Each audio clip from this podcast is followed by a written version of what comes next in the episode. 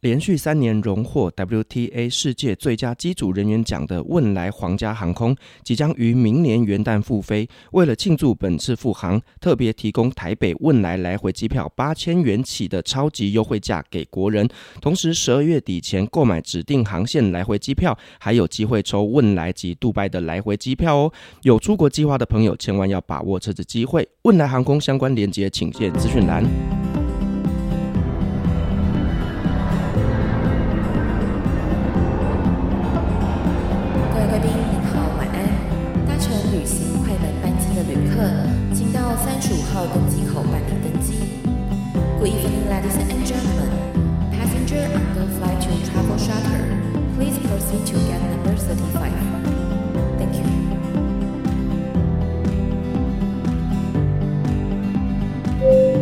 各位贵宾，我们即将起飞，请确实扣好系紧您的安全带。谢谢。Ladies and gentlemen, we are ready for takeoff. Please make sure that your seatbelt is fastened. Thank you.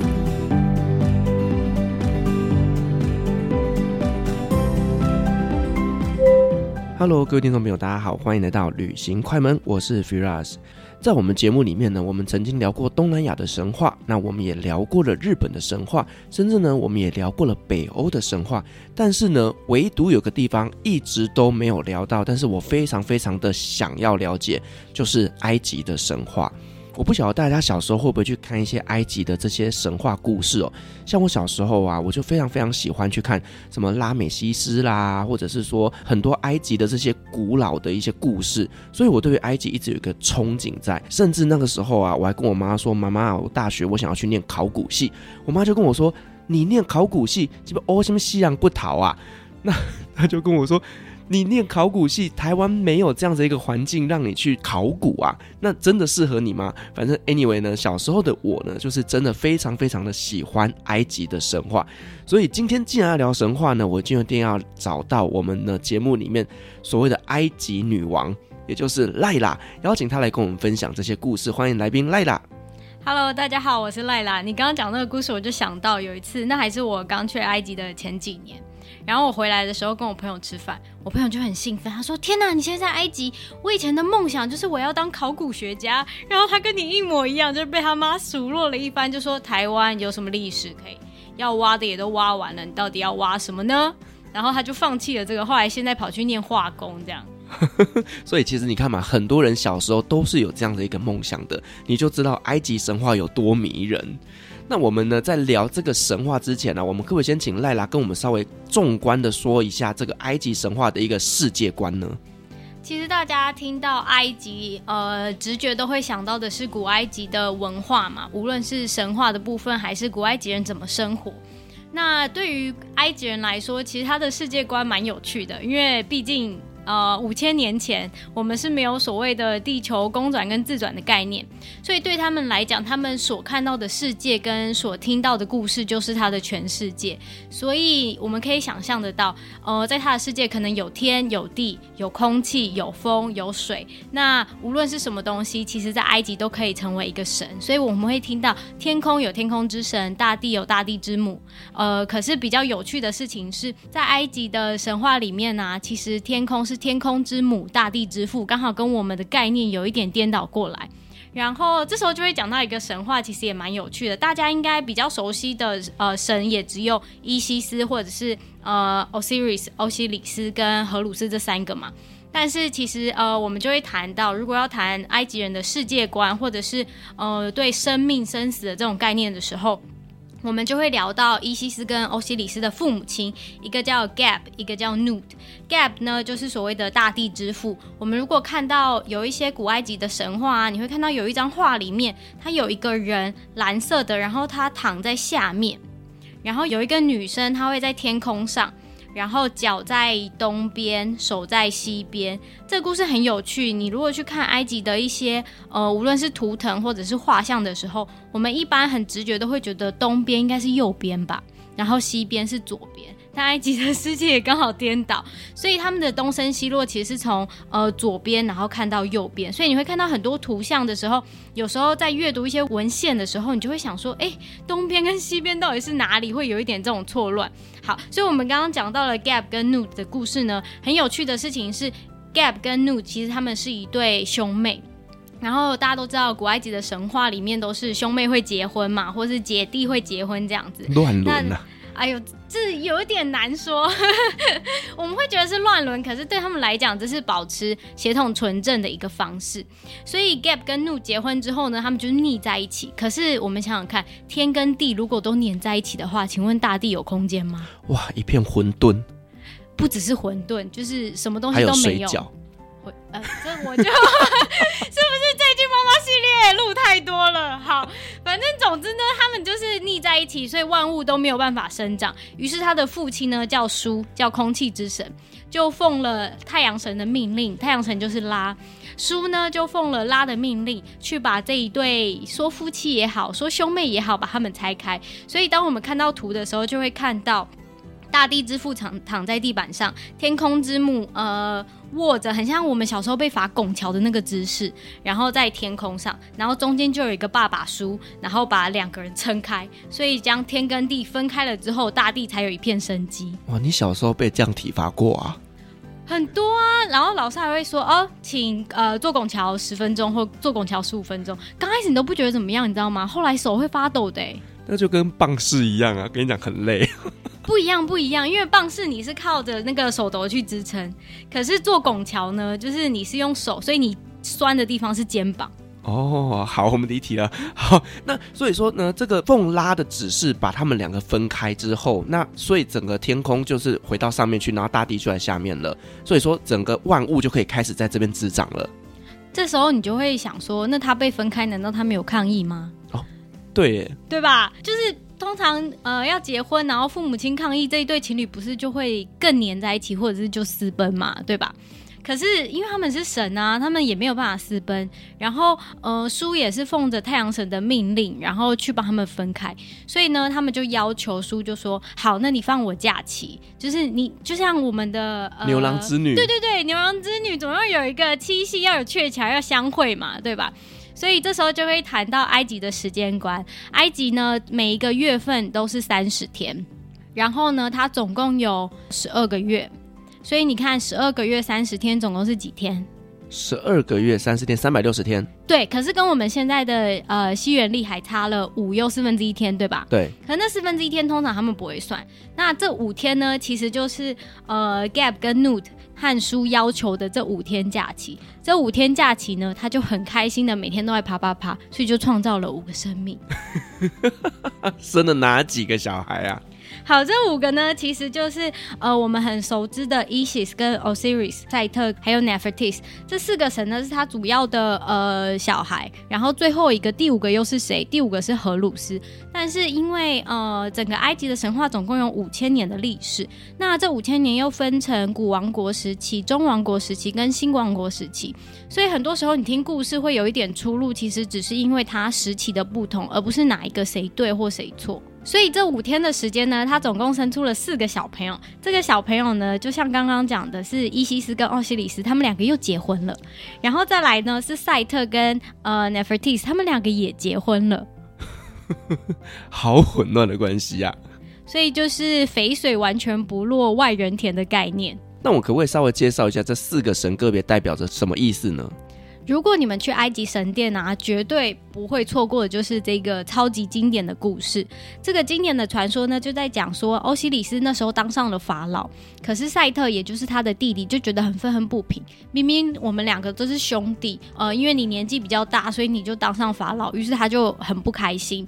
当他当上法老的时候呢，他就计划了一个很黑暗的阴谋，就是要把他杀死这样子。所以呢，后来他找到机会就把他绑架。可是他绑架了第一次，这时候就会有很多很多的说法。我先说一个大家比较熟知的说法好了，也就是大家在维基百科上可能看到的说法。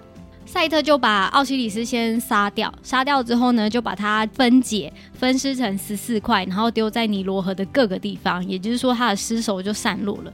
这时候伊西斯就很难过嘛，他就想说：天哪，我的老公就这样子被分尸了，然后呃散落在各个地方，我都不知道怎么办。于是他就去各个地方把尸块都捡回来，一块一块的捡回来。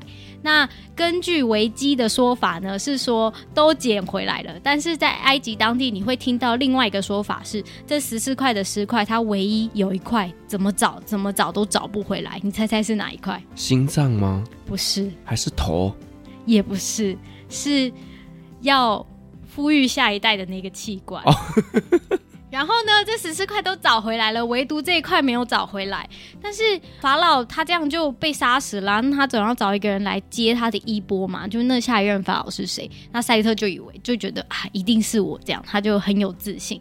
但是呢，这时候伊西斯呃，就某一天呢，在一个石块上睡着，就找他石块找的太辛苦了，然后就在某一个石块上睡着。然后就梦到这一块，就一直都找不到的这个部位的性器官的尸块，然后就梦到这个尸块，然后她起床的时候就怀孕了。等一下，你不要笑，你一定觉得埃及神话都是一些很奇怪的东西。那你去看看希腊神话，你就知道大家的神明都是怎么样子的胡作非为跟享受人生了。有人性啦，对对对，非常有人性，就比较不像我们的神话啦。我们的那个什么土地公啊，每一个都是成佛成神，然后道德观极高。可是希腊神话跟古埃及神话就是完全有人性的概念。好，总之呢，他就梦到这个性器官，于是他就怀孕了。他怀孕的这个人就是谁呢？就是荷鲁斯。哦，就是他儿子了。就是他儿子了。所以呢，后来荷鲁斯小时候，当然就是在伊西斯的保护底下长大。这时候还会谈到赛特他的老婆叫 Nefertiti。Nefertiti 后来就发现，你居然杀了我的哥哥，就他的哥哥杀了他另外一个哥哥，你知道吗？就像你讲的乱伦，然后还兄弟戏强。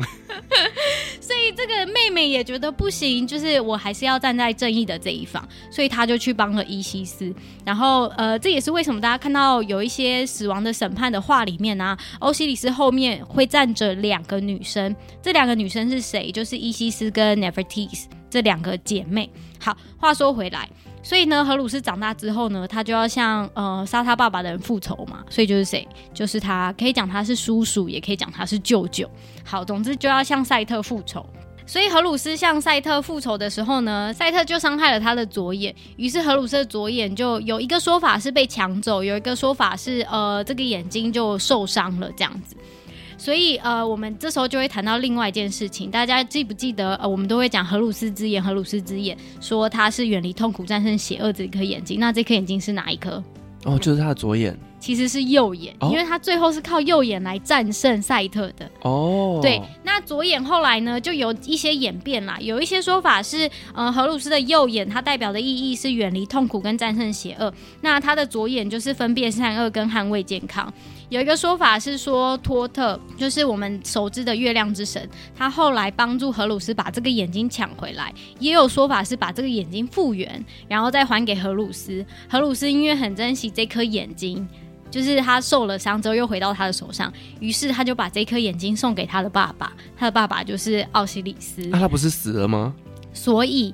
就有一个说法，就说奥西里斯他已经死了，对不对？可是他还是法老啊，所以他就变成哪里的法老？他就变成冥界，也就是阴间的法老。哦，这时候的说法就会再讲回来。如果我们在讲说法老的守护神，又或者是说法老他的代表人物，我们会说活着那个的法老他是荷鲁斯，死掉那个法老他就会变成奥西里斯。哦，就是地藏王菩萨的概念。有一点这个感觉啦，对对对，然后他也要进行死亡审判，所以这个奥西里斯他就是变成了地狱的一个呃法老，所以他其实就是地狱的仲裁者。相信大家有另外一个很熟知的神话，就除了刚刚讲到的呃奥西里斯被焚尸之外，另外一个神话就是呃人死亡之后要进入到冥界永生世界之前呢，他其实要经过一个死亡审判。嗯，那这个死亡审判有一个很经典的道具，就是心脏跟羽毛。哦，你知道这个故事吗？就是两个要去称重，对不对？然后看哪一个比较重，但是我有点不知道到底哪一个重会上天堂。好，他的故事呢，其实可以在很多的，无论在古埃及，有人会说它是死亡之书，也有人会说它是光明之书。那如果要我翻译的话，我会说它是一个 RGP 最大手游的攻略，就是你要怎么样进入永生世界，在这个书籍里都会告诉你，你要从哪里进去，然后你会经过哪一些困境，然后你会经过哪一些审判，包含在埃及很相信，只要你知道这个神的名字，你知道他的名讳，那你就可以。过关了，所以他就会告诉你说每个神的名字是什么，然后还有你要跟每个神做什么样子的问答，比如说我不会偷窃，我没有窃盗，我没有大声斥喝，我没有偷神庙的东西，然后我的呃生活都是充满着正义之类的，总共有四十二项。好，所以话说回来呢，再讲到这个天平，这个天平呢有两个很重要很重要的道具，一颗就是死者的心脏，另外一个呢就是玛雅特的羽毛。所以，我们之前有提到，呃，我自己的品牌就叫玛雅特，其实也是从这边来的。它是一个真理跟四季平衡的代表。好，所以呢，这个称重的时候呢，就会聊到，呃，那是由谁来称重的？就是由阿努比斯，也就是我们熟知的有胡狼头的那一个神。那一只狗，它是胡狼，大家都说它是狗。然后还有人问我说：“请问它是牧羊犬吗？”我说：“它哪里长像牧羊犬？不是，它的鼻子很大，土狗，因为它很黑吗？它很黑。”而且鼻子很长，他鼻子是真的很长。好，但我要帮大家更正一下，他是胡狼头，亲爱的各位，好吗？好，所以呢，这个呃阿努比斯呢，他就会在天平的中间，然后蹭着心脏跟羽毛。然后看谁轻谁重。如果你的心脏跟羽毛一样重，又或者你的心脏比羽毛还要轻的时候，那就代表你生前是没有做坏事的。你生前的好事，你做过的好事多过于坏事，所以你就可以接下来进入到永生世界，先走过这一个门口。这样。可是呢，当你的心脏是重于羽毛的时候，就代表你的生前做了太多坏事，可能做了很多，无论是窃盗啊，又或者其他的事情。这时候，在阿努比斯旁边，也就是在这个呃天平的另外一端，如果你是从右边走进来，有一些画会从右边画到左边，有一些画会从左边画到右边啦。但这在古埃及的画里面都是成立的。好，无论如何，它就是会在天平的后面会有一只神兽，这只神兽叫做阿米特，不是我们的阿米特，阿米特。好，这只神兽呢，它就叫做阿米特。然后这个阿米特有什么功用呢？它的形状，我们先来讲讲它的样貌好了。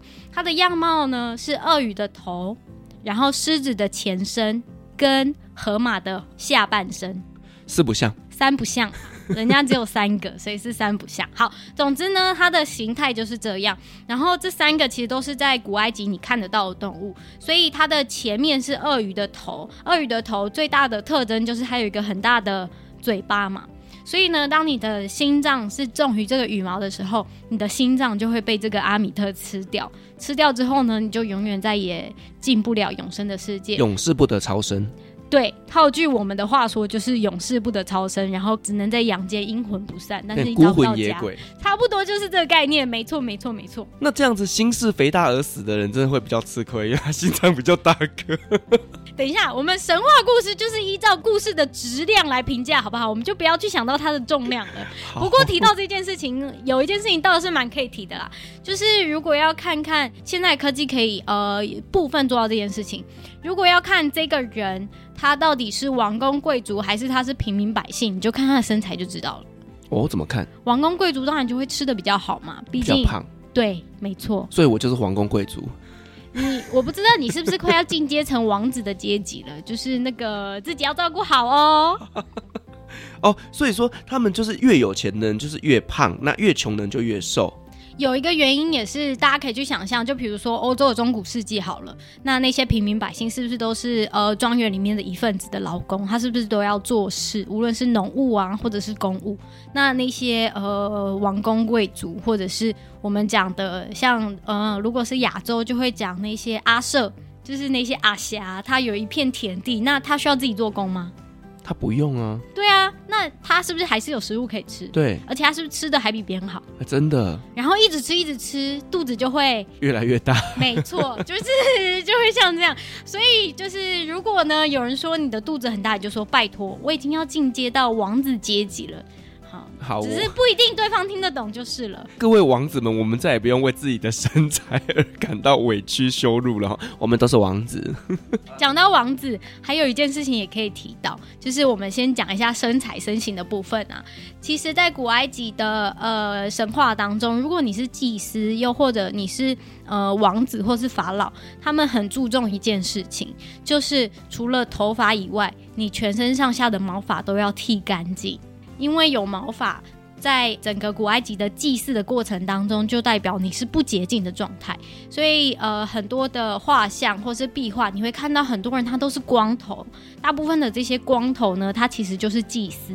哦，所以祭司要剃光头，祭司要剃光头，不能戴假发。然后王子跟法老是剃光头，然后戴假发。所以我们在呃一些图腾，他们看到的就是他们那个长长的东西，原来都是假发。对，哦，好特别、啊，一顶假发很贵呢。现在的假发也不便宜啊。这倒是，这倒是，而且假发还要保养，他们都用最上等的油去做保养。是，那我们刚刚讲到就是这个死亡啊，那我想要了解就是呢，为什么埃及人会觉得人死后要把它做成木乃伊啊？埃及人一直以来都相信万物皆有生命，所以就会想到，哎，空气有空气之神，天空有天空之神，大地有大地之神，那还有很多很多的神，就是呃，他可以把有形的也化成神，例如有猫神，然后有鳄鱼神。然后还有很多其他的动物神，包括到后来到新王国时期，一个象征生育的河马神，这些是由动物演化而来的。那还有一些神呢，是由看不到的东西演化而来的，就比如说刚才一直提到的空气神啊，又或者是呃水神、风神、潮湿神的这一些。还有另外一种呢，是透过呃人像来的，例如法老的形态，这种呃王公贵族的形态，它是有人像的这种神，那它也是一种神。所以我们要讲到埃及人为什么要做木乃伊，其实有很多种说法啦。有一种说法，最早期的就是他们很相信人死后会复活，所以人死后会复活。可是呃这时候就会提到埃及人信仰的所谓灵魂的阿卡巴。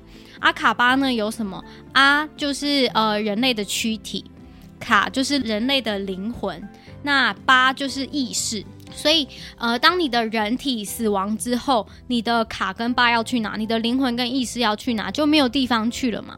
所以他们就会觉得，哎，这样子好像会很孤单。那是不是人死后就会复生？他们是相信这个人死后就会复生的信仰的，所以他们才会呃开始制作木乃伊。那它其实有前期跟后期啦。前期在古王国时期，大家做木乃伊就会相信人会复生嘛。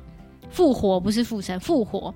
那人会复活，可是你想想看，我们呃活了这么久，请问你有看过就是谁复活吗？就是呃历史长河当中，好像什么时光机啊，毕竟到现在还没造出来嘛。然后要看到人复活，好像到现在为止，我也没有看到哪一个死亡的人之后有复活的。那个鬼故事的叮叮咚咚的那个饭店的故事就除外啦。好。那所以埃及人也就发现，哎、欸，他不会在我现在的这个生活当中复活。然后他又看到太阳的规律，太阳是不是东升西落，隔天又从东边升起？可是太阳怎么从西边又回到东边的？总有一个他们不知道的旅程，对吧？对。所以他们就觉得太阳东升西落，所以太阳每天又会出现，太阳每天都会复活呢。那他为什么是会每天又从东边出现复活的呢？于是他们就开始创造了一个理论，原本是说哦，每天都会复活，其实是从太阳这边出来的。后来他们就会发现说，哎，我们在这世界上好像也真的没有谁复活。于是就有另外一个理论，就说太阳呢东升西落之后，它会开始进行夜间的旅行。那这个夜间的旅行就是所谓的永生的世界，就有点像是我们的极乐世界、西方极乐世界的概念。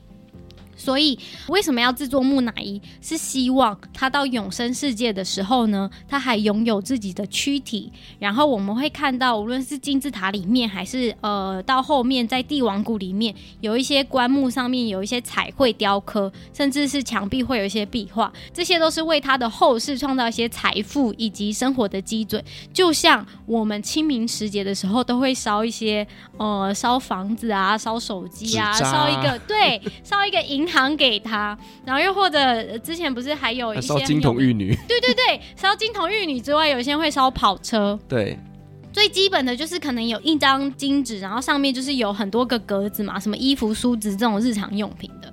那埃及人基本上也是这样，只是他把它雕刻在壁画上面。那我之前去埃及参观他们的博物馆的时候啊，我就有发现呢，就是在木乃伊旁边都会放四个瓶子。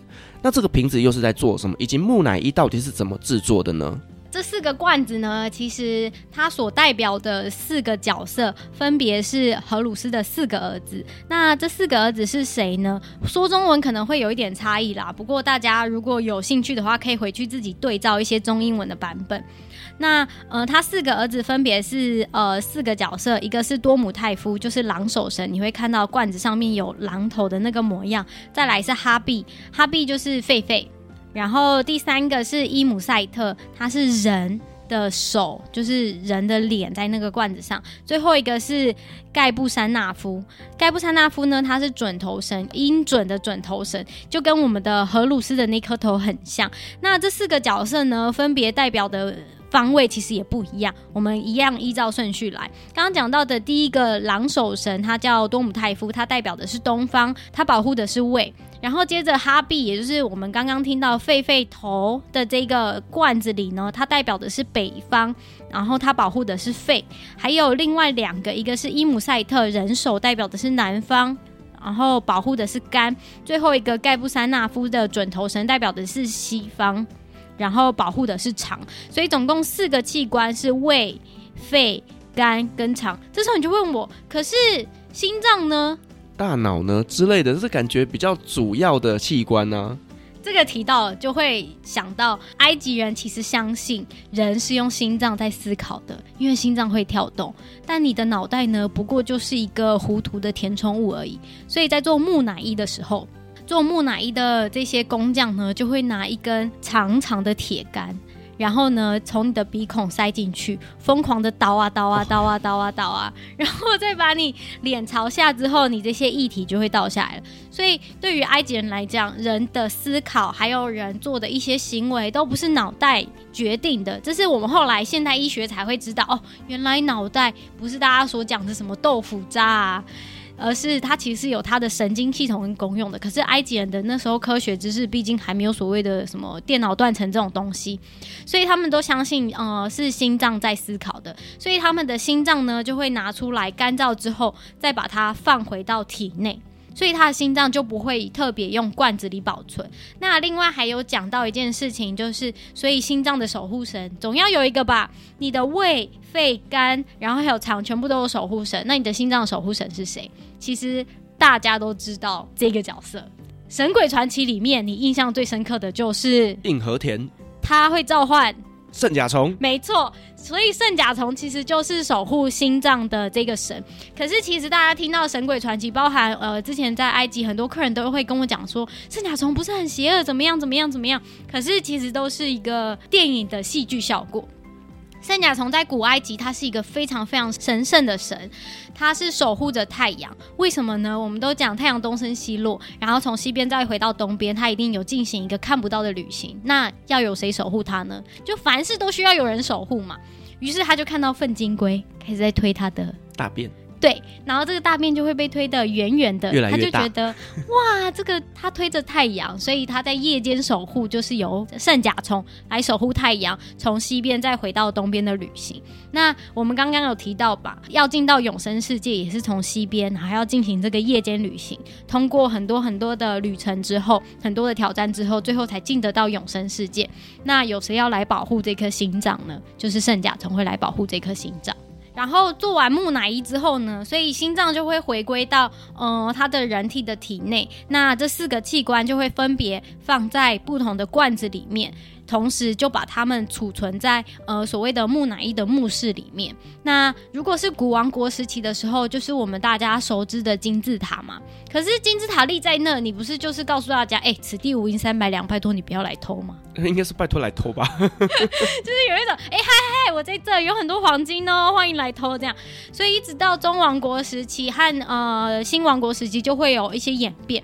这也是为什么大家会去呃陆克所看到帝王谷的时候，你会发现。哎，所有的墓室都是在地底下，因为它就不这么显眼了。嗯、但是问题是，制造这个呃陵墓的工匠就这么多。好，就算这些工匠不讲，僧侣这么多，就算这些僧侣不讲，这些工匠的家眷也都知道在哪里，所以他其实很难很难保守秘密。我不是说这些工匠人都不好或是什么，而是人本身就是有各种的情绪跟生活需求，所以当他有一些经济需求的时候，他可能就会去这边索取。这样，那所以说干脆就是盖好之后全部都陪葬，这样子就没有人知道了。这样也太残忍了吧？这样应该不是让他盖完之后陪葬，然后就这个世界再也没有可以帮下一个法老建造陵墓的人了呢？哦，也是哈，对吧？但其实你讲到这个，就会讲到，其实，在帝王谷旁边，甚至在金字塔附近，呃，金字塔附近那个已经看不到了。可是，在帝王谷附近呢，有一个所谓的匠人村。那这个匠人村的遗迹为什么还在呢？它的很大一个原因就是因为它离水很远，然后沙漠气候又很干燥，所以当考古学家想要探勘到底以前的埃及百姓是怎么生活的，古埃及的人民是怎么生活的，他们也只能从这个匠人村的村落来一探究竟。哦，以前的人是怎么用厨房的啊？他们吃什么啊？他们的吃食是大麦还是小麦啊？那他们磨麦子的方法是什么？这时候就会讲到，大家有没有觉得有一件事情很奇怪？就是古埃及的文化，所有留下来的都是死后的一些石头，对不对？对，就不是什么人骨头，但是是石头。好，所以呃，为什么会这样子呢？就是因为呃，在尼罗河的西侧，也就是我们讲的死亡之地，都是这些无论是墓穴啊，还是神殿，他们其实都是用石头建造的。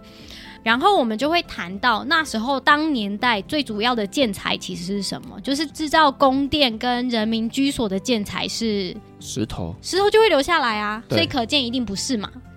当时呢，最著名跟最流行的建材其实是泥砖哦，因为尼罗河会有泛滥期跟低潮期，然后它的泛滥就会带来非常肥沃的土壤，除了可以让呃农民耕田，然后。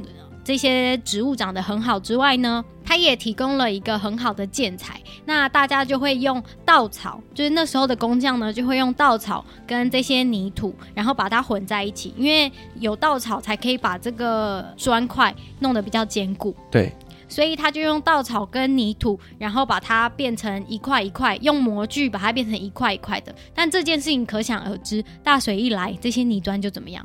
就淹掉了，就整个就散掉了。对，没错，就又不见了。这就是为什么我们在东岸，我们都一直讲什么呃法老、古埃及的神殿啊，古埃及的陵墓啊，可是我们从来都没有提到古埃及宫殿的原因，就是因为当时候呃最流行的建材也就是泥砖，因为它非常好取得，然后又非常好利用。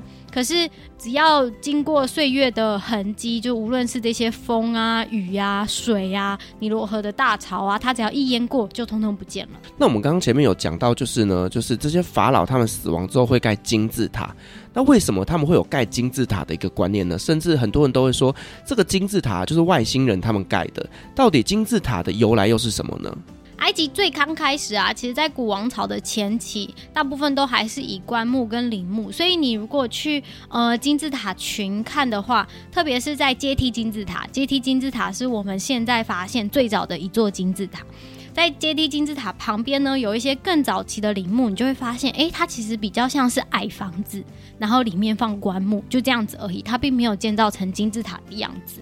那金字塔第一次被人家塑造成的这个形象，其实是有一个法老，他叫左塞尔。他在某一天呢睡着的时候，他就又梦到，没错，就是又做梦了。他就梦到，哎，自己一步一步往天空走去，往太阳的那个方向走去，就好像死亡其实并不是这么可怕，其实是另外一个永生的世界。那往太阳走去，那是不是就是阶梯的形式？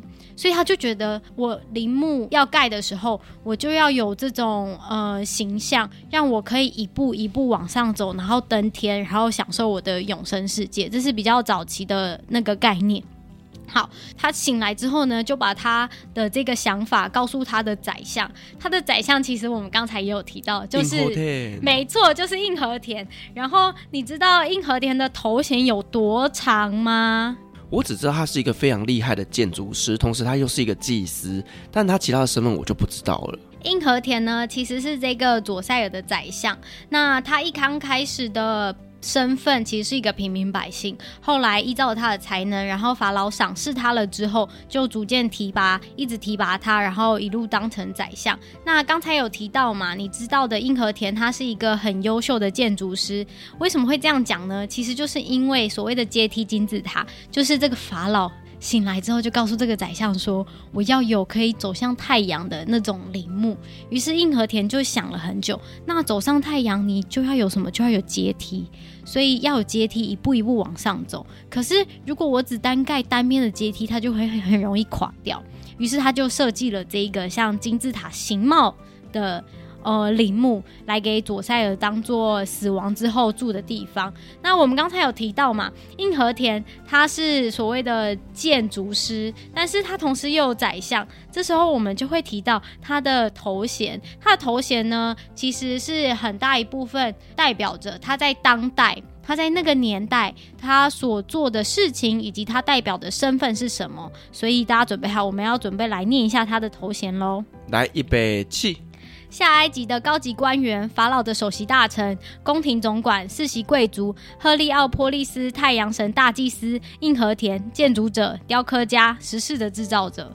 他斜杠也斜太多了吧？所以是不是其实斜杠不是我们这个年代的专利而已？他其实也是因为就是这么斜杠，所以法老很器重他，有什么事情交代他都可以被完成。还有一个，有一些你会看到有些祭文或者是他的头衔，你会看到他是呃有王子的头衔。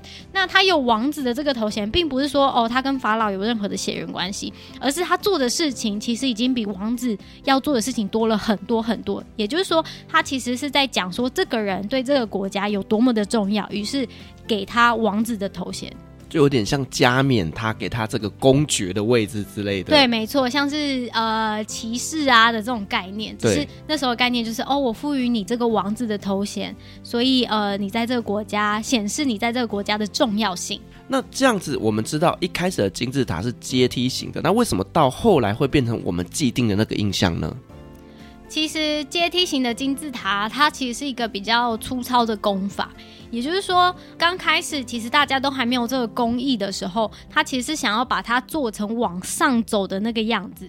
可是最初的工艺往上走，它没有办法达到呃很平滑的状态。所以在工艺不断的进步的过程当中，本来是阶梯嘛，好，一阶一阶往上走。可是后来就会开始追求艺术的极致，就会希望它是有一个流线型的概念。还有一个原因就是，当太阳照射在这个金字塔上面的时候，如果大家有兴趣的话，可以呃去 Google 一下金字塔的原貌，又或者是金字塔 3D 建模还原原本的形状，你就会发现，其实到后来在吉萨的那个三颗金字塔呢，它刚开始建好。好的时候，它的呃侧边其实是非常非常的平整的，在金字塔的。四个面都会呈现非常平整的状态。那它的材质其实有一点不同。它在最上面的那个三角形呢，其实都会镶金箔，或者是它原本就是黄金，然后镶在上面。太阳照射下来的时候，它下面的花岗岩都是白色的花岗岩。现在去大家会发现那个花岗岩好像都是黄黄的，那是因为泥沙尘土的关系。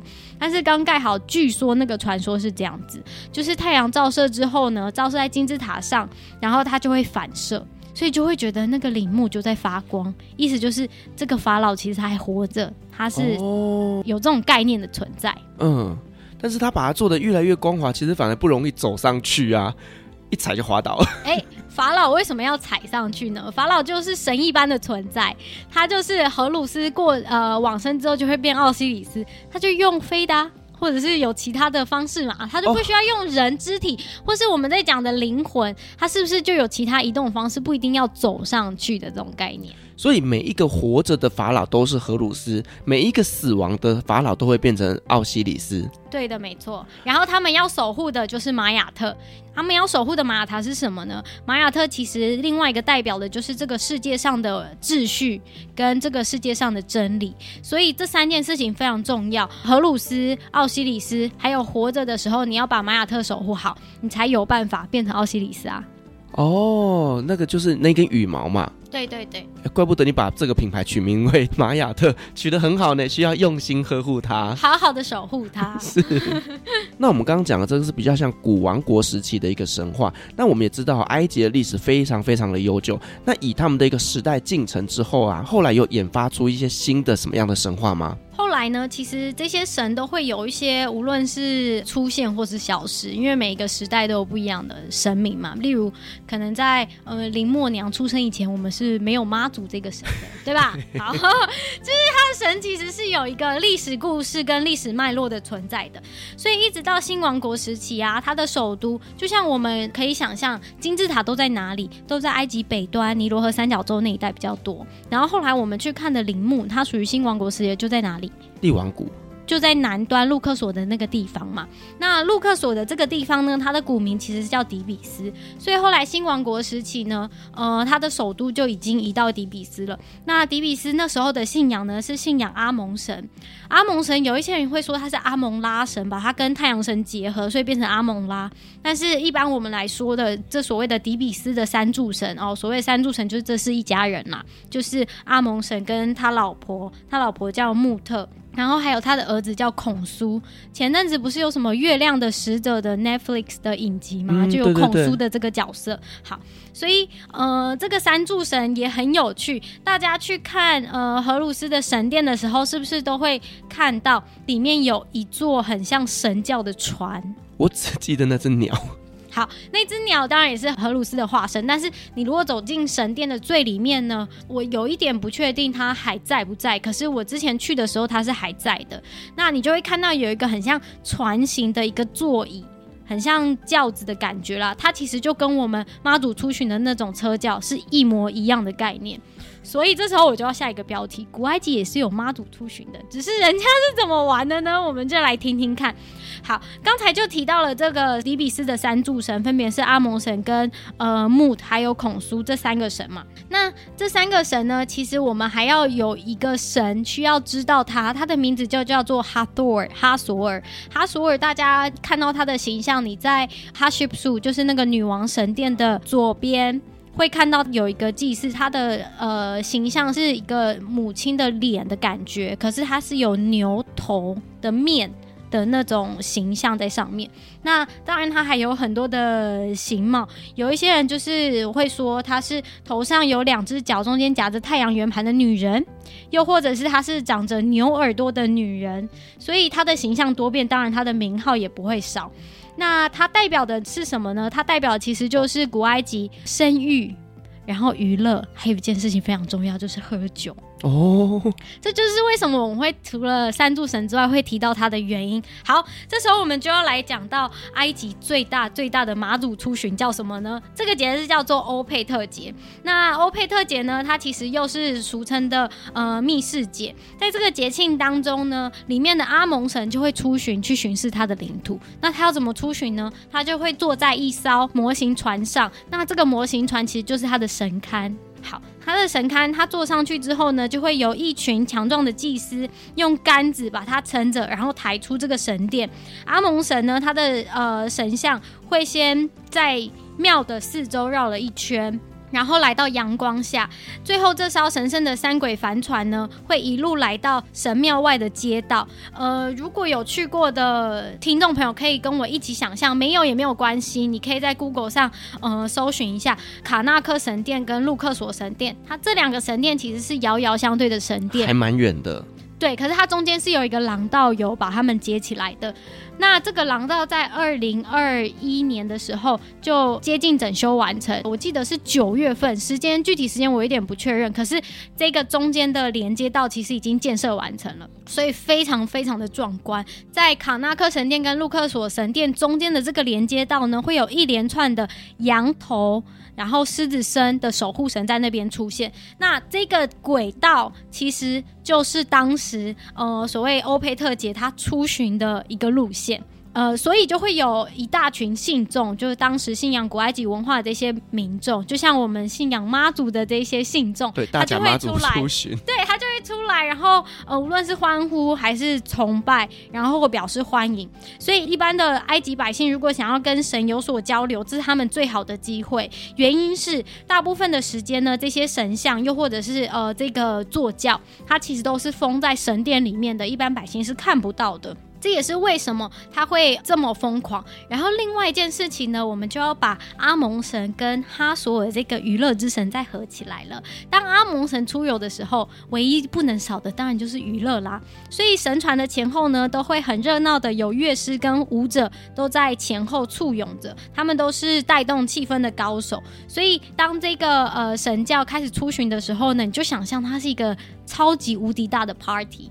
然后他从卡纳克，对对对，嘉年华会，他从卡纳克神殿出来之后呢，一路要走到路克索，在过程当中呢，就会有这些呃舞者、乐师，甚至是女技师来负责吟唱、拍手。然后他说还有一个乐器，这个乐器叫做西斯特尔叉铃，跟我们现在鸡同，就是有时候不是，我不是讲那个叉，就有时候有一根，然后。呃，上面都是铃铛，然后一摇就会叮叮叮叮叮的那种乐器很像。好，所以它其实也是有所谓的这种乐器来助庆的。这时候我们就会提到，所以妈祖的路线，请问有固定吗？应该是没有。对，没错，就是妈祖基本上他想要左转，他就左转；他想要右转，他就右转。呃，大家讲的是这样子啦。当然有很多人就会保持着一些质疑啊，就会说神教又不会自己移动，神像又不会有主动权或者什么。但是毕竟这是一个民间信仰，我们就尊重各种说法。那呃，阿蒙神也是这样，就是当他想要去其他的神庙串个门子的时候，又或者是他现在就是不想走了。又或者是哦，他现在想要呃休息一下，然后这时候他可能就会停下来。另外有一个说法也非常非常的奇妙，这个说法呢，就是呃，我们都会看妈祖开不开心，就看他叫动的厉不厉害嘛。那其实阿蒙神也有这一个说法，就说，呃，在扛叫的队伍当中呢，其实这一些人他都是一个先知或是预言者的角色。如果帆船在，也就是刚刚我们讲的这个三轨帆船。呃，阿蒙神坐的这个轿船，这个帆船如果在挑夫的肩膀上稍微向下沉，然后前倾，也就是他有一点急刹的感觉，屁股翘起来，然后头往下前倾的时候，那就代表这个阿蒙神的答案是肯定的，就是他告诉你说，对，就是这样，有点宝贝的概念，有没有？对，但是他是用神教来表示。但是如果呢，这个船身在挑夫的肩上稍微后倾，那就代表阿蒙神跟你说，no no，不是这样子哦，就不会。呃，笑杯对，不然也是靠杯，你就这两个笑杯跟靠杯。真的是跟我们民间信仰有一点类似哎、欸，非常的相似。所以那时候我开始在呃阅读跟翻阅很多资讯的时候，我就想说：天哪，所有的信仰都有异曲同工之妙。对，你知道吗？用妈祖出巡的概念呢，我完全能有那个画面，在当时这阿蒙神出巡会是怎么样的一个盛况，一定是非常的热闹。没错，没错。然后当然就会提到它其实还有两个节啦，一个是所谓的山谷节，另外一个是酒醉节。那这三个大节庆其实就是底比斯。呃，每一年最重要的三个节庆，主要是庆祝阿蒙神，然后还有让阿蒙神一家人出来野餐的一些节庆。我刚听到关键字哦，就是喝醉节哦，酒醉节，酒醉节又是跟哈索尔的故事有一点点关系了，就是大家都要喝到醉就对了。其实，在希腊神话也有一点像，就是宙斯有一段期间想要把人类毁灭嘛。在古埃及的神话里面呢，也是有一段时间呢，呃，拉就是这个太阳神，他很厌倦了人类，他想要把这些人类全部都毁灭了。那时候他的拉之眼，我们讲的邪恶之眼。这个邪恶之眼，他其实是把它放在他女儿哈索尔的身上。哈索尔就是我们刚刚讲的有牛耳朵的那个那一个女神。好，那这个邪恶之眼就已经在哈索尔身上了，所以他就会受到召唤嘛。因为嗯、拉神想要毁灭全世界。于是哈索尔就积极的去在这个故事当中凑了一脚，因为他身上有复仇之眼，就是我们刚刚讲到的拉之眼，或者有人会说他是死亡之眼的这个眼睛。然后呢，他就开始利用了这个拉之眼，以残暴的母狮，就是母狮子头的那个神明的形象，然后自己就会演化成另外一个女神，叫做塞赫麦特。那塞赫麦特其实我们就叫她邪恶的女神。这时候故事轴有一点多了，我们来重述一次：拉他的女儿叫。哈索尔，哈索尔拥有着邪恶之眼的这个符号。然后呢，他因为拥有邪恶之眼这个符号，他在拉想要毁灭世界的时候，他就化身成邪恶的女神塞赫迈特。于是他就这样一同参与了屠杀。他开始杀红了眼之后，他看到所有的生灵都会想要把他杀死，所以就一片红彤彤的。可是拉后来就醒来了，他就想说：天哪，不行！他就开始后悔，为什么自己要把自己创造的这片世界全部都毁灭？可是他懊悔的同时，他其实没有办法让哈索尔停下这些杀戮的动作。于是呢，他就要控制他。他唯一想到的办法，就是他把大量的啤酒染红，然后撒到了大地之上。嗜血的哈索尔，就是这时候已经变成赛赫迈特这个哈索尔女神呢，就会误会这些酒全部都是人血，然后就把这些全部吸进肚子里。然后你喝酒喝多了就会怎么样？就醉了，就醉了。对，没错。然后他醉了之后，他就不会再杀戮了。这也是为什么大家要庆祝酒醉节的来源。一个就是他要庆祝哈索尔对百姓的赐予和降服。虽然我们刚刚听到的这个故事，感觉他不是要杀戮生灵吗？可是因为他酒醉睡着了，所以我们才可以活得下来。哦、那个概念是这样的，所以我们就要一同喝酒，因为他是喝酒才让我们留下来的嘛。所以喝酒这种东西，酒就是好东西啊，所以就会喝大量的啤酒，然后大量的葡萄酒来庆祝现在的和平盛世的这个概念，听起来真的是一个很棒的传说。我也好想参加这个酒醉节，你知道吗？我们也来办一个好了，旅行快门酒醉节。然后女神就是哈索尔，很可以，很可以。感觉这个就要召唤蓉蓉一起来参加节目，她的蓉蓉啤酒是不是就是指定用酒？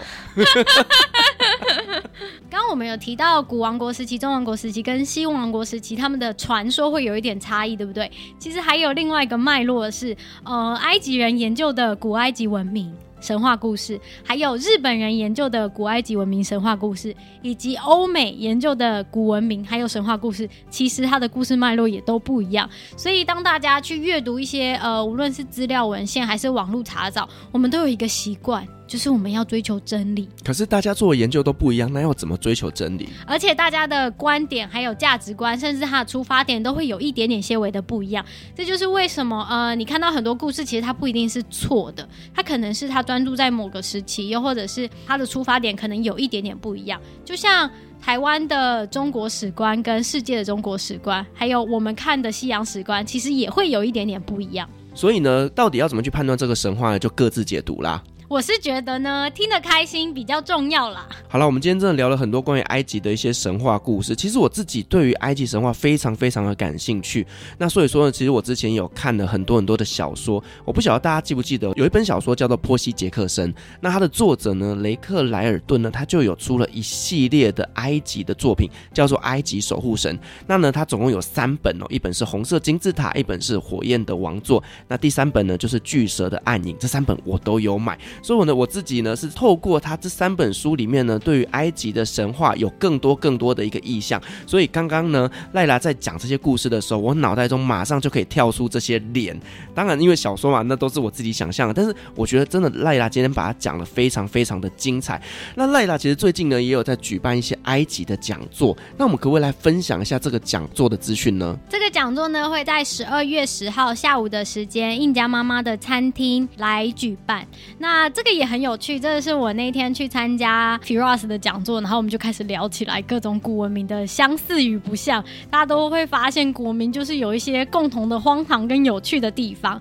对，所以呃，十二月十号的下午时间，我们会在印加妈妈的餐厅聊聊古埃及的古神话，然后还有现代的生活环境大概是什么样子。里面会有几个重点，一个当然就是我们刚刚讲的古埃及的文明，我们会带一点在里面，特别是带大家去神游一些神殿。啊，这个是呃，跟我以往的讲座有一点不太一样，因为过去的讲座比较着重在旅游跟一个女生在那边工作的一些相关经历。那这一次会着重更多是在埃及的古文明的故事，以及整个文化脉络的发展，甚至会带到一点现代的历史在里面。所以它坦白说有一点生硬，但是因为我们会用故事来串接，所以应该也蛮好玩的。期待可以看到大家。我超级期待，而且我看到资讯之后，我马上就报名了。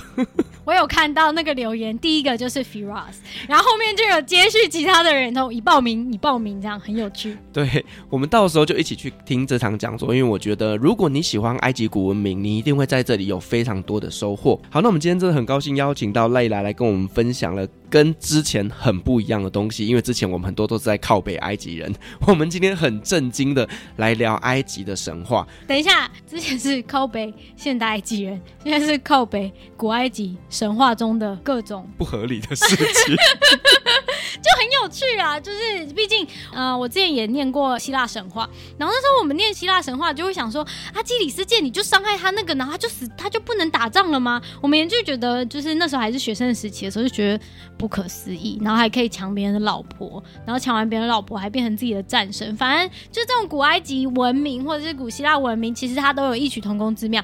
另外一题。很多领队都会告诉我说，所以到底是罗马文化线还是希腊文化线？为什么埃及文化都要说是他们影响希腊文化的？可是希腊文化又说他们是自成一体的。嗯，这时候就是各个地区各说各话时候的展现了。但是如果大家有兴趣，可以去看一下那个时间轴，就知道是谁影响谁喽。我觉得如果以一个文明的历史来讲，应该是埃及影响比较多一些啦。但是呢，我相信文明这个东西一定是或多或少会互相影响来影响去的。所以呢，我觉得。呢，大家都有被影响到。好，OK，我们再一次感谢蕾拉的分享，同时也感谢所有听众今天的陪伴。如果您喜欢我们的节目的话呢，别忘记给我们五星好评加分享哦。另外呢，我们在 FB 是有旅行快门候机室的社团，针对今天这期节目，你有任何想要分享的，都可以在上面留言，所有的留言都是我亲自回复哦。旅行快门，我们下期再见，拜拜，大家拜拜。